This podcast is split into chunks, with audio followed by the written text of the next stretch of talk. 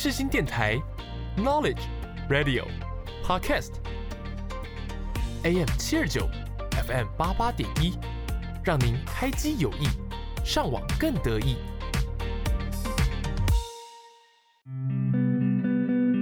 生活让你感到无聊吗？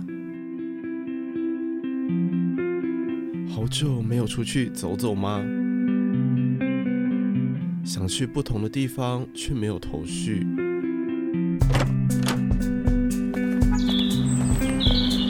来这里，让我陪你，在城市中散步。欢迎收听《在城市中散步》，我是今天陪大家一同散步的主持人 Rogers。那这个节目呢，就如同名称一样，每一集将会以某一座城市当做主轴，来介绍这座城市的各种资讯，让听众朋友未来有机会到访的话，就能够更快速的了解当地文化。那如果本身就是住在这个地方这个区域的朋友，也欢迎多多指教。如果有任何不对的地方，也请大家要不吝啬地纠正我。我心脏还算大颗啦，应该扛得住，没问题的。嗯。那在这个节目里面会有三个单元，第一个单元叫做认识所在地，会介绍城市的历史背景、地理环境，诸如此类的城市资讯。第二个单元叫做城市好好玩，顾名思义就是会讲一些观光的景点啊，或是哪里可以 shopping 的。最后第三个单元城市比一比，这个单元比较特别一点，会以后面可能会讲到的城市和这一集介绍的城市进行比较，就是可能后面一两集我讲新北市，这一集讲台北市这样子。让大家可以快速了解城市间的不同或是哪里相似。因为第一集的关系，所以先跟大家介绍，简单介绍一下在城市中散步这个节目的架构，能对节目有最初的了解。好，那我们先来听一首歌，说走就走。这首来自周杰伦轻松活泼的歌曲，一起轻松的开始今天的节目吧。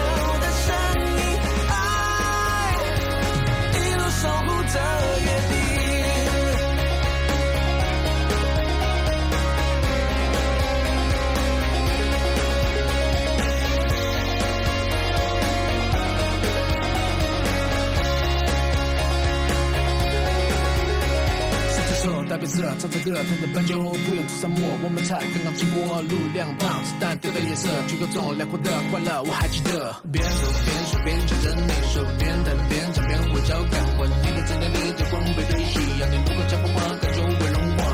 What's up？开始牵挂，我将所有的感觉用心写下，心里描述你的长发，以及歌词里要对你说的话，当爱慢慢酝酿，心动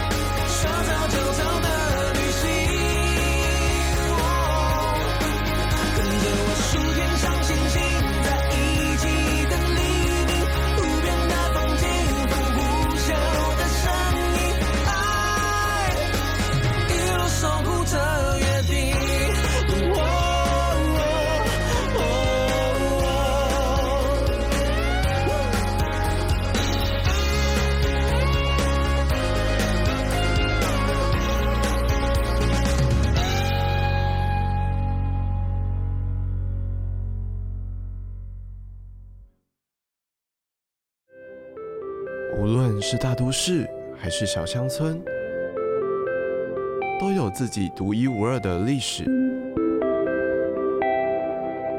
来吧，跟我一起认识所在地。欢迎来到认识所在地单元，我是主持人 Rogers。刚刚开场的时候有简单讲到认识所在地这个单元会讲一些城市的历史啊，或是地理环境之类的资讯。那么今天要散步的城市呢，我们来到的是台北市。台北市大家应该都不陌生吧？大家可能其他地区的朋友讲到台北市，脑袋就会先浮现三个字：天龙国。哦，Rogers，我虽然不是住在台北市内，但其实我想到台北市也会马上联想到天龙国。但由于我住在跟台北市有一桥之隔的板桥，所以也是常常往来台北市啊。那我自己觉得台北市的物价真的是相较其他地方蛮高的，有时候简单吃顿饭都要百元起跳。嗯，还没介绍就不小心先吐槽台北市了。好，那要讲到台北市的历史，就得追溯到清光绪元年的时候，清朝钦差大臣沈葆桢创建台北府，并且把台北府设在艋舺。从那个时候开始，台北正式成为一个行政区域。后来到了日治时期，将台北设为台北州辖市，并且有了台北市役所。这个位置呢，就是现在大家看到的行政院。从这个时候开始，台北市这三个字才正式出现在历史当中。讲到台北市，大家能想到哪些地名呢？是大稻埕、艋甲，还是哪里呢？从台北的发展历史上来看，刚刚讲到的这两个名字，这个地方都对台北市有着蛮大的影响。艋甲的发展是因为有淡水河。成为当时清朝乾隆年间北部地区的重要交易地而兴起。大稻城也是因为清朝时期茶叶贸易的关系，让台北茶叶能够享誉国际，世界才能知道台北有好喝的茶叶。而对于让台北更像一座城的样子，就不得不提到首任台湾巡抚刘铭传。在他治理的时期啊，台北开始成为一个真正像样的城市，有了路灯或是一些比较完整的街道规划，相较清朝的其他地方，算是蛮先进的。到了日治时期，日本政府再加把劲，把台北市的发展扩展到现在的大安区、松山等地。一九四五年，民国三十四年，日治时期结束，由中华民国政府接手台湾，同时也把台北设立为省辖市，直到民国五十六年才升格成为直辖市。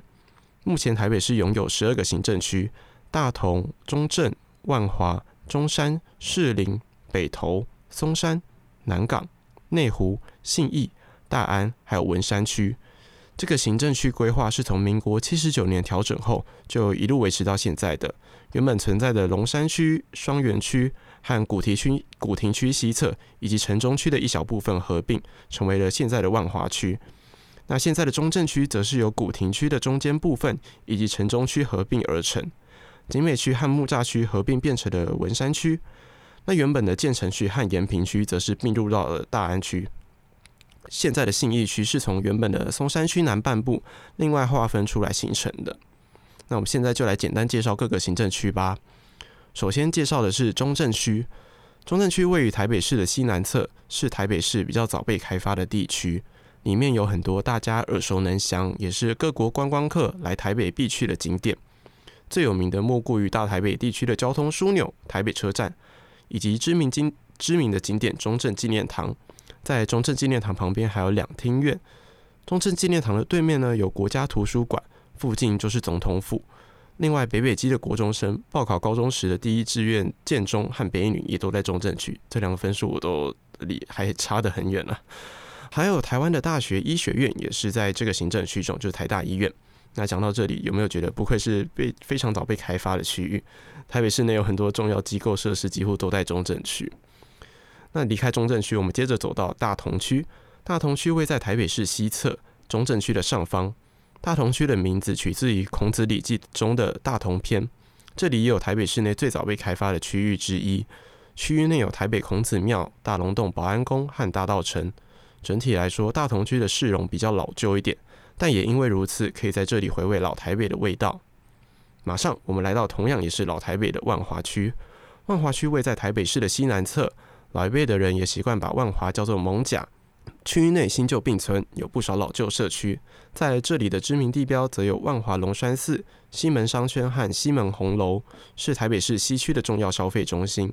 此外，万华区内的万呃华南市场也是台北市的肉类和果菜类的销货中心。好，那我们到这里先稍微休息一下，我们来听一下动力火车的经典歌曲《忠孝东路走九遍》。忠孝东路贯穿的四个行政区有中正区、松山、大安、南港。刚刚已经介绍过中正区了，等一下歌曲听完后也会介绍其他三个行政区哦。另外，我想说这条路走九遍，脚应该是真的会断掉。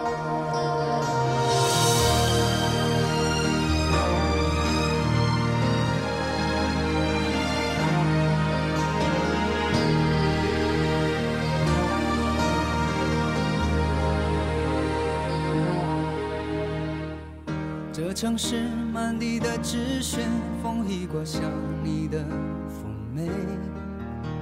我经过的那一间鞋店，却买不到你爱的那双鞋。黄灯了，人被赶过街，我累得瘫坐在路边，看着一份爱有头无尾，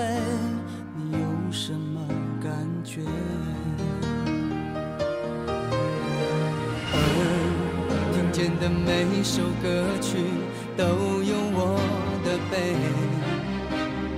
眼看见的每个昨天都有你的美。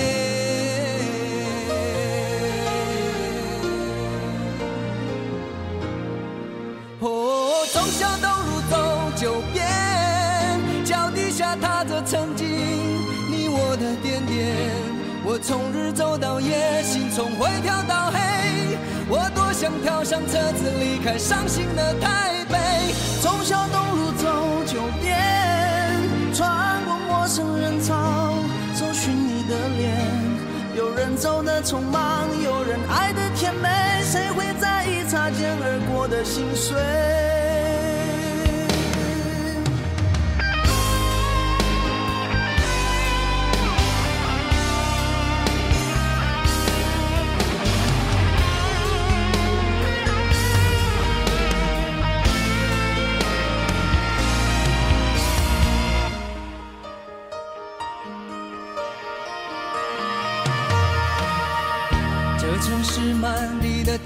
纸屑，风一刮像你的妩媚。我经过的那一间鞋店，却买不到你爱的那双鞋。黄灯了，人被赶过街，我累得瘫坐在路边，看着一份爱有头无尾，你有什么感觉？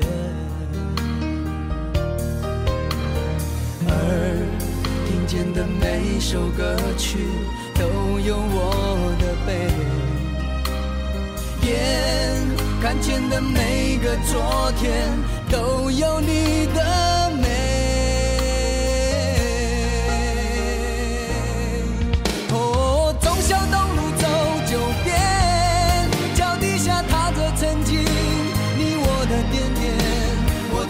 走到夜，心从灰跳到黑。我多想跳上车子离开伤心的台北，走小东路走九遍，穿过陌生人潮，搜寻你的脸。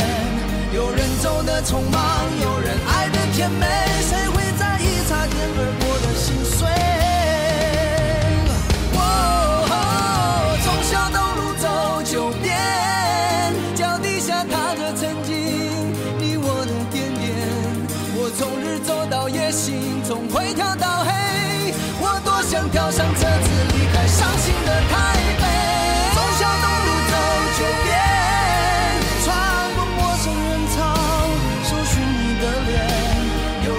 有人走得匆忙，有人爱的甜美，谁会在意擦肩而过的心碎？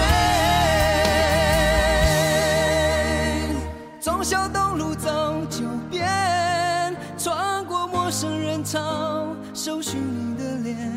有人走的匆忙，有人爱的甜美，谁会在意擦肩而过的心碎？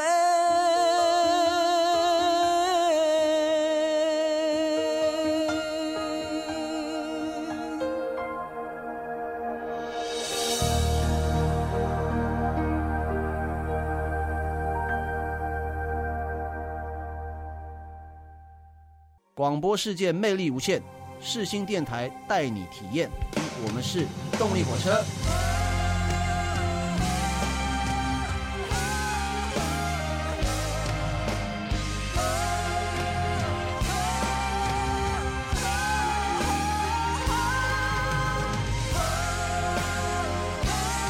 你现在收听的是世新广播电台，AM 七二九，FM 八八点一。我们回味完老台北，走到中山区。中山区位于台北市的中间地带，在大同区的东侧，是为了纪念国父孙中山，所以取名叫做中山区。这里是属于比较中期发展的地方，发展时间比前面讲到的三个行三个行政区还要再晚一些。区域内的地标建筑有台北市立美术馆和大直美丽华摩天轮以及行天宫。再来走到中山区。松山区也是位在台北市的中间，甚至可以说核心位置。区域内有台北松山机场，然后还有非常多大咖明星举办演唱会的地方——台北小巨蛋，或是有名的饶河夜市也是在这里哦。离开松山区之后，走到大安区。大安区位在松山区的下方，中正区的东侧。大安是文教以及住商混合最明显的区域，像是台大、台科大、台师大、北科大、北交大。师大附中都位在大安区内，附近也有不少的商店。整体而言，是个书香气息蛮浓厚的行政区。走到信义区，原本信义区是松山区的一部分，那因为行政区的设立方式有改变，所以另外成为一个新的行政区。但也因为原本在松山区的关系，所以里头看得到松山区的影子，像是有些道路仍然是以松开头的，学校也有松山工农、松山高中。由于新一区计划的关系，信义区渐渐成为非常多知名企业和百货公司、各种商办进驻的地方。曾经是世界最高大楼的一零一也位在此区。我们再往信义区的东侧移动，来到南港区。南港区是台北市最东边的行政区，区域内有中央研究院、台北流行音乐中心。最近十年来啊，政府为了让南港能够繁荣起来，也在此设立南港软体园区和东门户计划。希望能够和西区一样建成繁荣的地方。在南港的上方是内湖区，一样位在台北市东侧。内湖区和南港区都是属于比较新开发的地带。目前区域内最有名的就是内湖科技园区了。接着我们来到文山区，文山区位在台北市的最南方，由金美和木栅两个区内两个区域组成。区域内有正大和世新大学跟国家考试院，并且还有猫空以及动物园这两个知名景点。再来，我们来到台北市的北部地带，士林区。士林区内有故宫博物院、台湾科教馆以及阳明山国家公园等知名景点。在此区也有着不少间的大学，台北市立大学、铭传大学、文化大学、东吴大学都位在士林区。区域内更有士林夜市，也是各国观光客必来的夜市之一。最后是台北最北端的北投区，也是最后一个行政区。这里有知名的北投温泉和关渡风景区。阳明山国家公园的一部分也位在北投区内。那以上就是简单介绍台北市的十二个行政区。听了这么多资讯，有没有资讯有点爆炸？那我们待会就一起进到城市好好玩单元，来看看台北有哪些好玩的吧。我们先休息一下，这首来自冰球乐团的《能不能和我留在台北》，挂号陪我几天，挂号送给大家。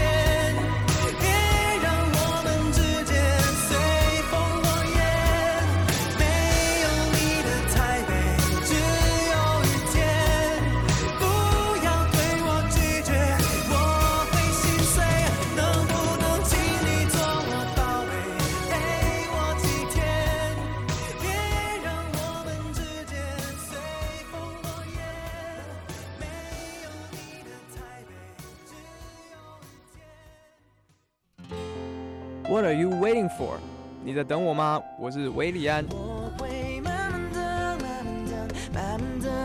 音乐无国界，穿越全世界。你现在所收听的是世新电台 FM 八八点一 AM 七二九。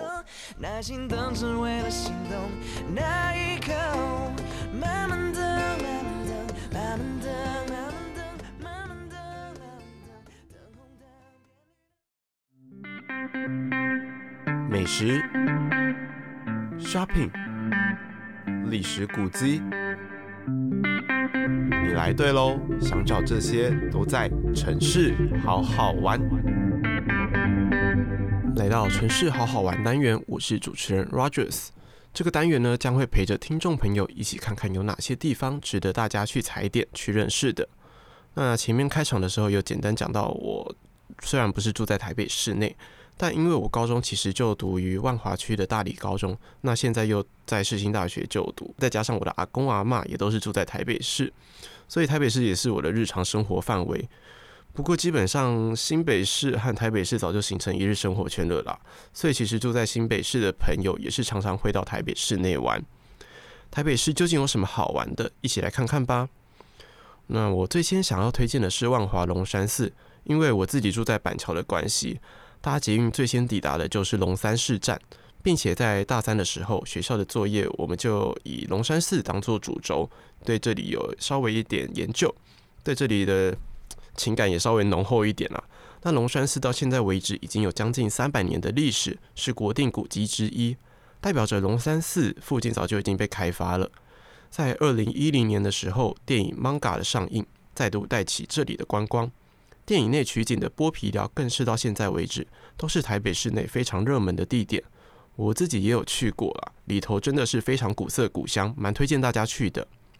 从龙山寺大大约再走一到两分钟，就会走到华西街。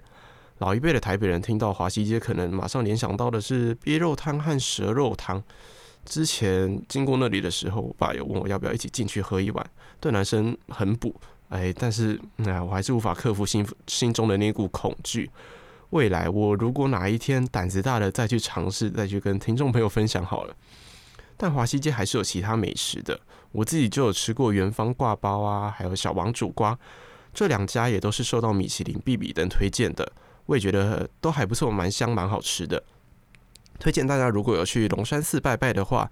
结束之后，不妨去华西街觅食一下，说不定其他家小吃也能够深得你的胃口。那不知道听众朋友现在还记不记得我上个单元第一个介绍的行政区中正区里面的地标建筑有哪些？大家可以趁现在想一下，给大家三秒钟，三二一。那中正区里面一定有中正纪念堂嘛？我觉得这里也是很值得大家去走走的地方。外面的自由广场非常大。那两厅院就在广场的两侧，看起来就很气派。在中正纪念堂还可以看到宪兵交接的时候，我觉得很帅。晚上到两厅院的周围，还可以有机会看到高中生们在那边练舞，非常的青春。距离中正纪念堂大约走五分钟的路程，就会走到二二八和平纪念公园，老台北人也都会叫它新公园。二二八纪念公园里面有国立台湾博物馆，是目前台湾历史最悠久的博物馆。矗立在公园的北入口处，馆内陈设的物品非常多样，有地质矿物、植物、动物和人类使用的器具，或是一些历史资料等等的东西。有兴趣的朋友啊，去公园的时候可以走进去参观参观一下。在纪念公园内也还有音乐台，五月天曾经在这里表演过。虽然说可以容纳的人数并不多，但那里的环境，我认为在车水马龙的台北车站周围算是蛮清静悠闲的。二二八和平纪念公园也离台北车站并不远，走路需要也是大概五分钟左右。附近还有南洋街商圈，就是高中生都会去那边补习的地方，有各式各样便宜的食物。吃饱后再走到公园也是不错的选择。那如果说到台北的逛街商圈，大家最先想到的应该还是西门町或信义区吧？这些当然还是非常推荐，如果没有来过台北的朋友们，可以去逛逛看。但最近我自己比较喜欢的逛街氛围是在南西商圈，也就是捷运中山站的位置。而这里也是介前面有介绍行政区的时候，现在已经被并入在大安区内的建成地区。为什么我喜欢来这里呢？因为我觉得这里走起来的感觉商业感比较少，更多的是文青。呃，我不是要装文青的，反正就是那种比较让人放松一点的感觉。附近也算是甜点控必来的地方，有很多甜点店，不管你是想要吃香气十足富有口感的肉桂卷或是酸酸甜甜有初恋滋味的柠檬塔还是喜爱各式蛋糕像是千层蛋糕提拉米苏再配上一杯咖啡来个悠闲的下午茶南溪商圈一定有你会喜欢的一间店让你走进去好好感受文青的气氛。南溪商圈也常常会有文创的市集大家有机会也可以去那边挖宝。我们先休息一下来听陈绮贞这首台北的某个地方。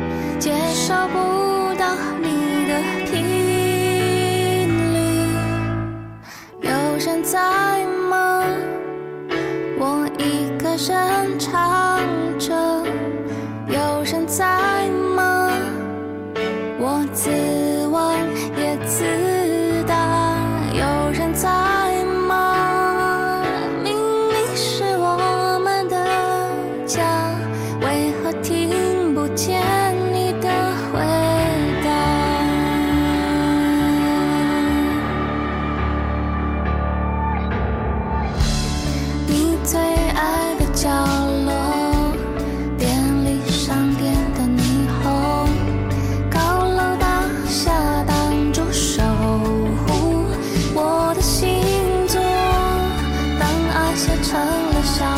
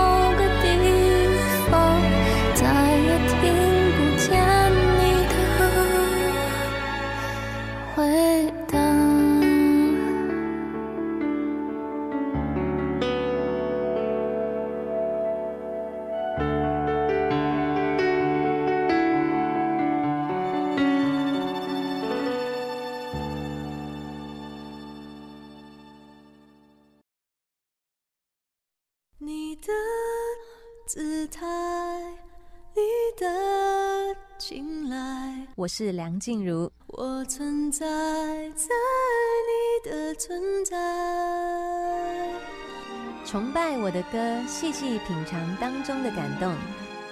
你现在所收听的是世新广播电台 FM 八八点一，AM 七二九。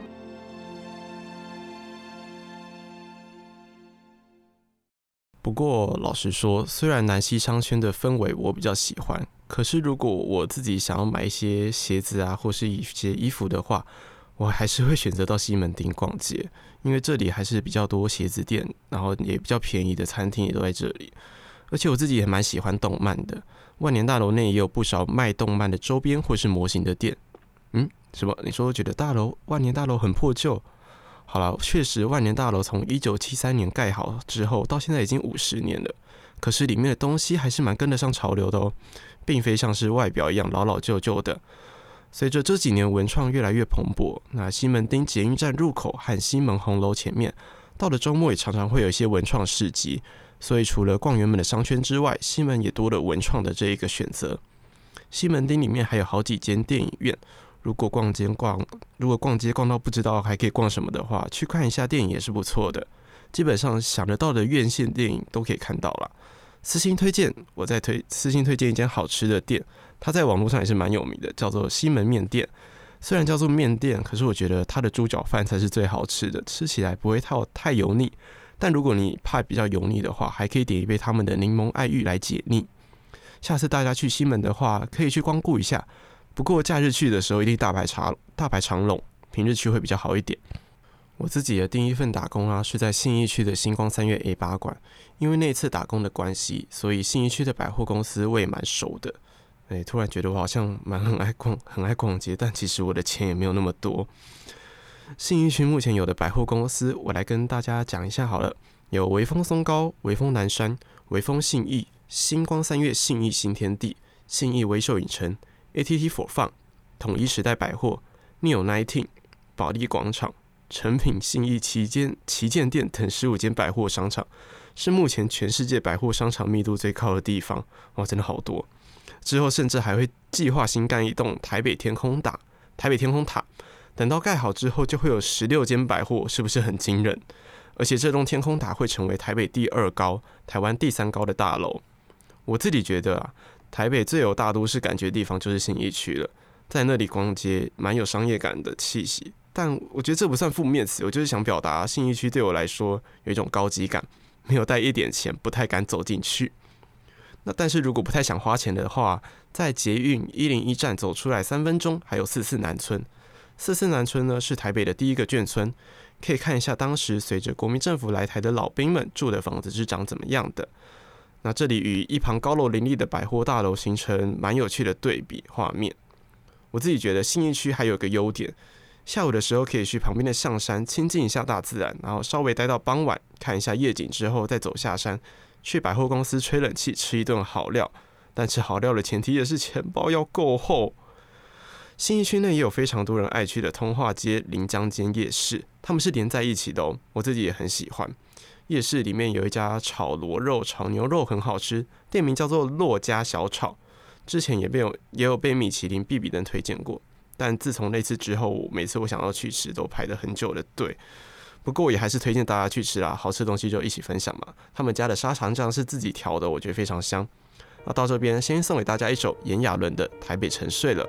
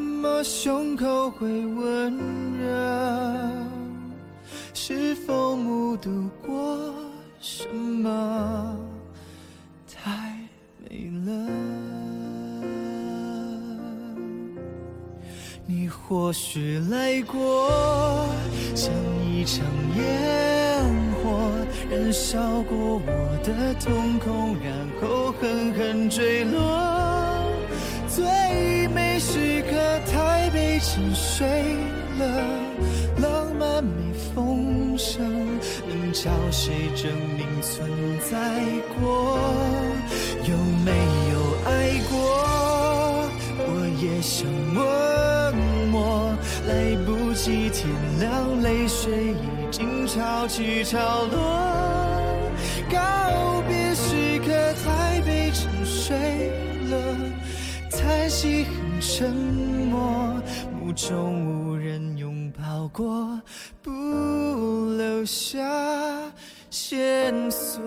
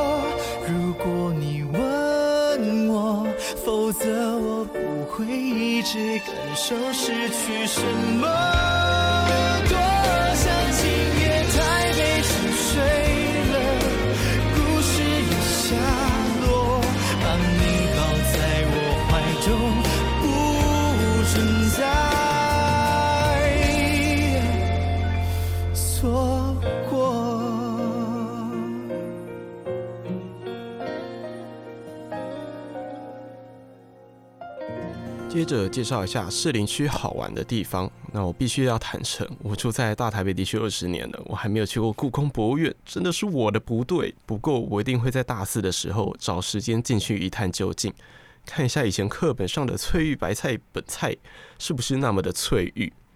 士林有一个漂亮的官邸，就叫做士林官邸。我好像废话，这里是我们的蒋中正先总统和他的夫人蒋宋美龄曾经住过的地方。那这里真正的全名呢，就叫做蒋中正宋美龄士林官邸，是国定古迹之一。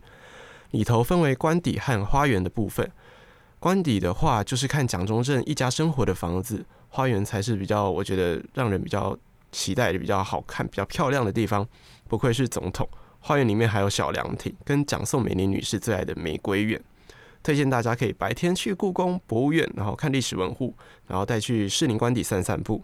晚上之后再去士林夜市逛一下，但这行程是不是听起来非常的观光客？好啊，如果不想要太像观光客的话，可以去刚盖好不久的台北表演艺术中心。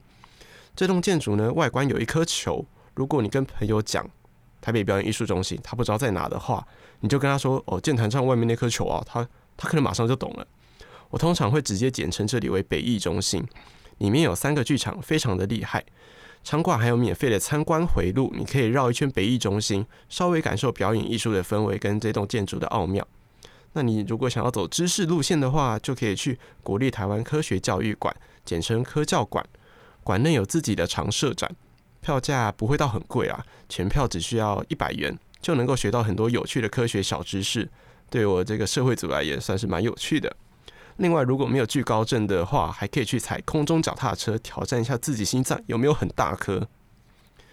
那说到士林区，怎么能少得了阳明山呢？作为一位板桥人，那其实我也常常称作自己是台北人。那台北人最常、最喜欢去的地方，一定就是阳明山。春天的时候都要上去赏樱花，一片樱花海，我觉得很漂亮。人，但是人也很多就是了。夏天的时候上去还可以稍微凉快一点。秋天，诶、秋天我是比较不会特别去，因为现在也没有什么秋天了，就是直接演一个冬天，然后超级冷。那冬天是可以上去看，等等看会不会下雪。我记得有一年特别冷。我爸直接开车载着我们上去等雪，大半夜的，我差点直接冷死在阳明山上。不过冬天到阳明山还有另外一个好处，就是可以泡温泉。有些温泉浴场还可以保留日本温泉的特色，是裸汤的。到那边的时候，有一种假出国到日本的错觉。在阳明山上还有个景点擎天岗，可以去那跟跟那边的牛拍照。如果你运气好的话，牛可能会愿意理你，但大部分他们还是会跟猫咪一样非常有个性。说到温泉，北投的温泉是从阳明山来的，应该说大屯火山群。北投的温泉其实不输日本的温泉，甚至很多日本人来台湾玩都会特别跑到北投泡温泉。北投温泉有青黄、白黄和铁黄，青黄在亚洲只有日本的秋山县和北投才有，所以非常稀少。它是酸性温泉，青黄温泉可以对治愈皮肤病跟缓解肌肉酸痛。那白黄则是对关节炎有帮助，是弱酸性的；铁黄就对神经比较好一点，属于碱性。那其实台北还有很多好玩的地方呢，但这集的城市好好玩单元先讲到这里，之后有机会再做一集跟大家分享。那稍等，听完来自 Julia 吴卓源的《混乱的台北》之后，我们就进到城市比一比单元喽。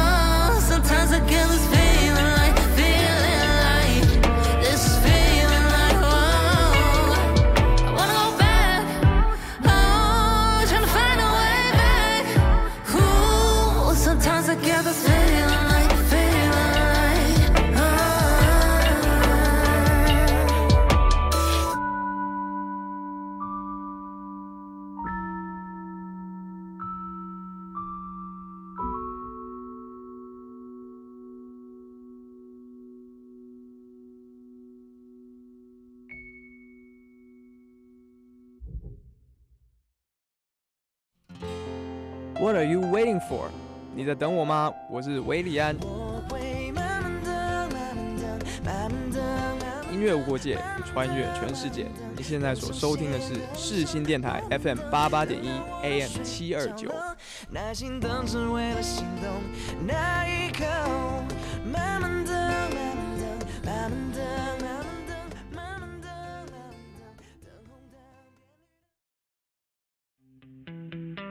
想要科技感，又或是自然风光，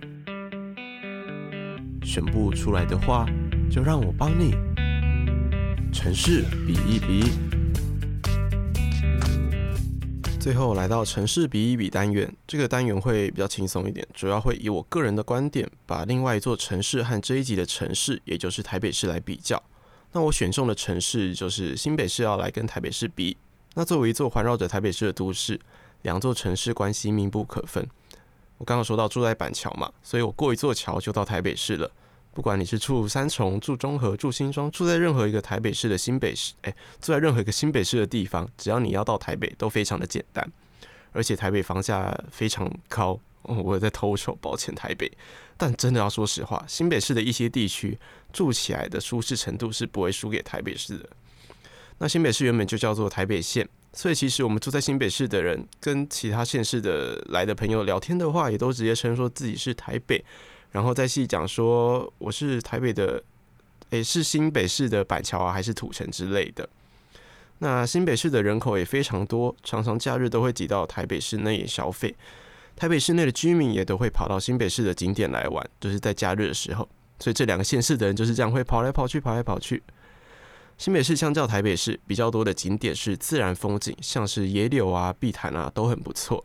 所以喜欢大自然的朋友玩完台北市内的景点后，搭个车就可以去新北市的各个景点玩。新北市也非常多有名的景点，是外国观光客来台北也都会去的地方。这些不一定是自然风景，例如很像《神隐少女》电影中场景的九份，或是因为周杰伦不能说的秘密而让日本或是韩国的观光客想要来台朝圣的淡水。除此之外，还有非常多景点，在之后的集数我也会再更详细的介绍新北市啦。既然讲到不能说的秘密，就来回味这首我很喜欢的歌，来自周杰伦。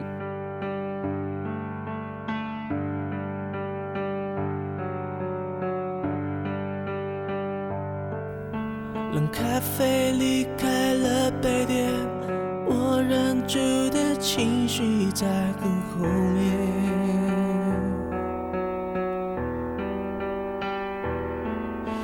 拼命想挽回的从前，在我脸上依旧清晰可见。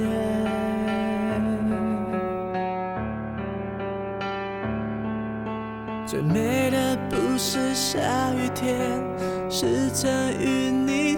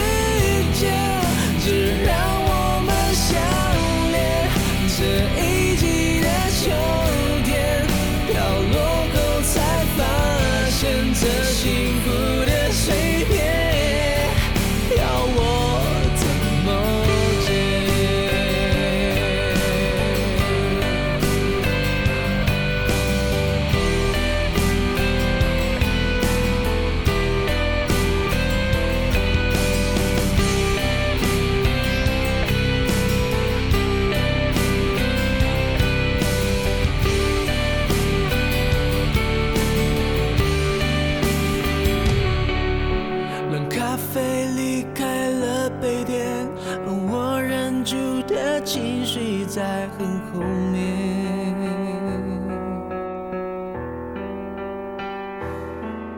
拼命想挽回的从前，在我脸上依旧清晰可见。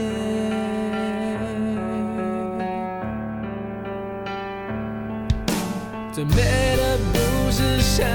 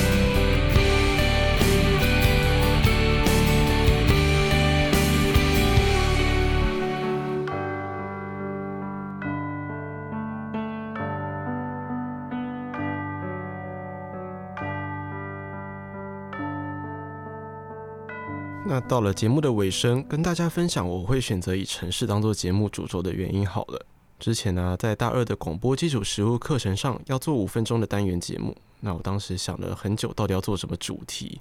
后来想一想，既然我很喜欢看旅游类型的影片，那不然就试着把这种主题用声音形式呈现看看好了。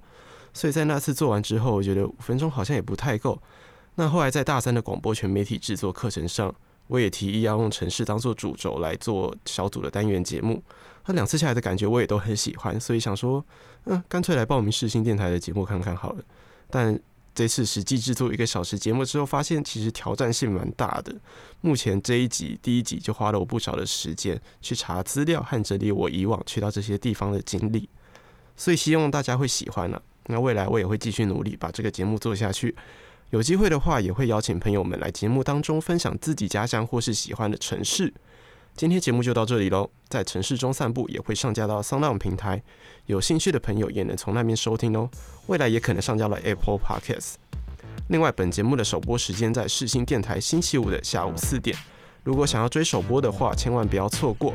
我是 Rogers，今天送给大家最后的一首歌，李英宏的《台北直直撞》。来吧，滴滴龙，我们下次空中见。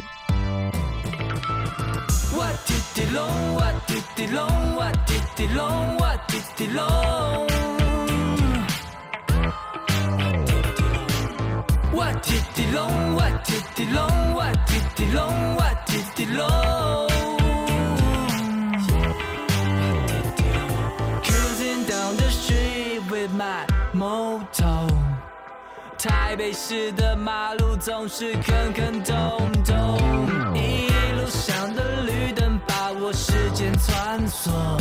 我家的方向就在 West West Show，骑进市民大道像是进入灾区，节奏太紧急，像死亡要逼近。一条不能靠近的禁地，我不需要成为其中阻塞的协议。哦，礼拜五的晚上赶路了，朋友们，都市的心脏，血压升高吧，Pump it up，继续的塞吧，大声骂。哦，礼拜五的晚上赶路了，朋友们。都市的心脏，血压升高吧，Pump it up，继续的塞吧，什么哦？我滴滴隆，我滴滴隆，我滴滴隆，我滴滴隆。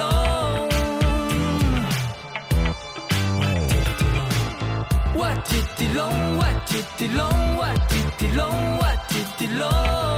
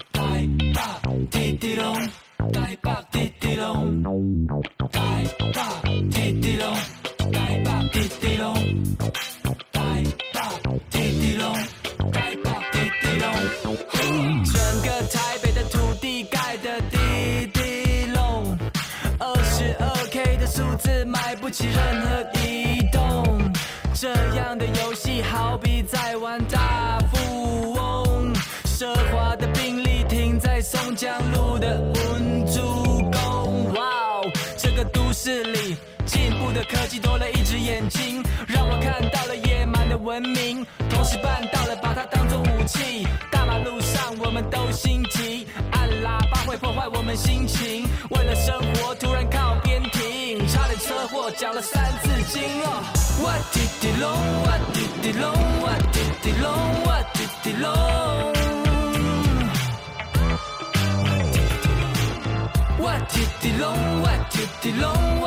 ติลงวัดจิตติลง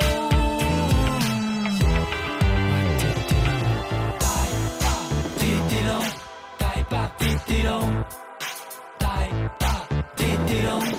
ายปากติติลงตาย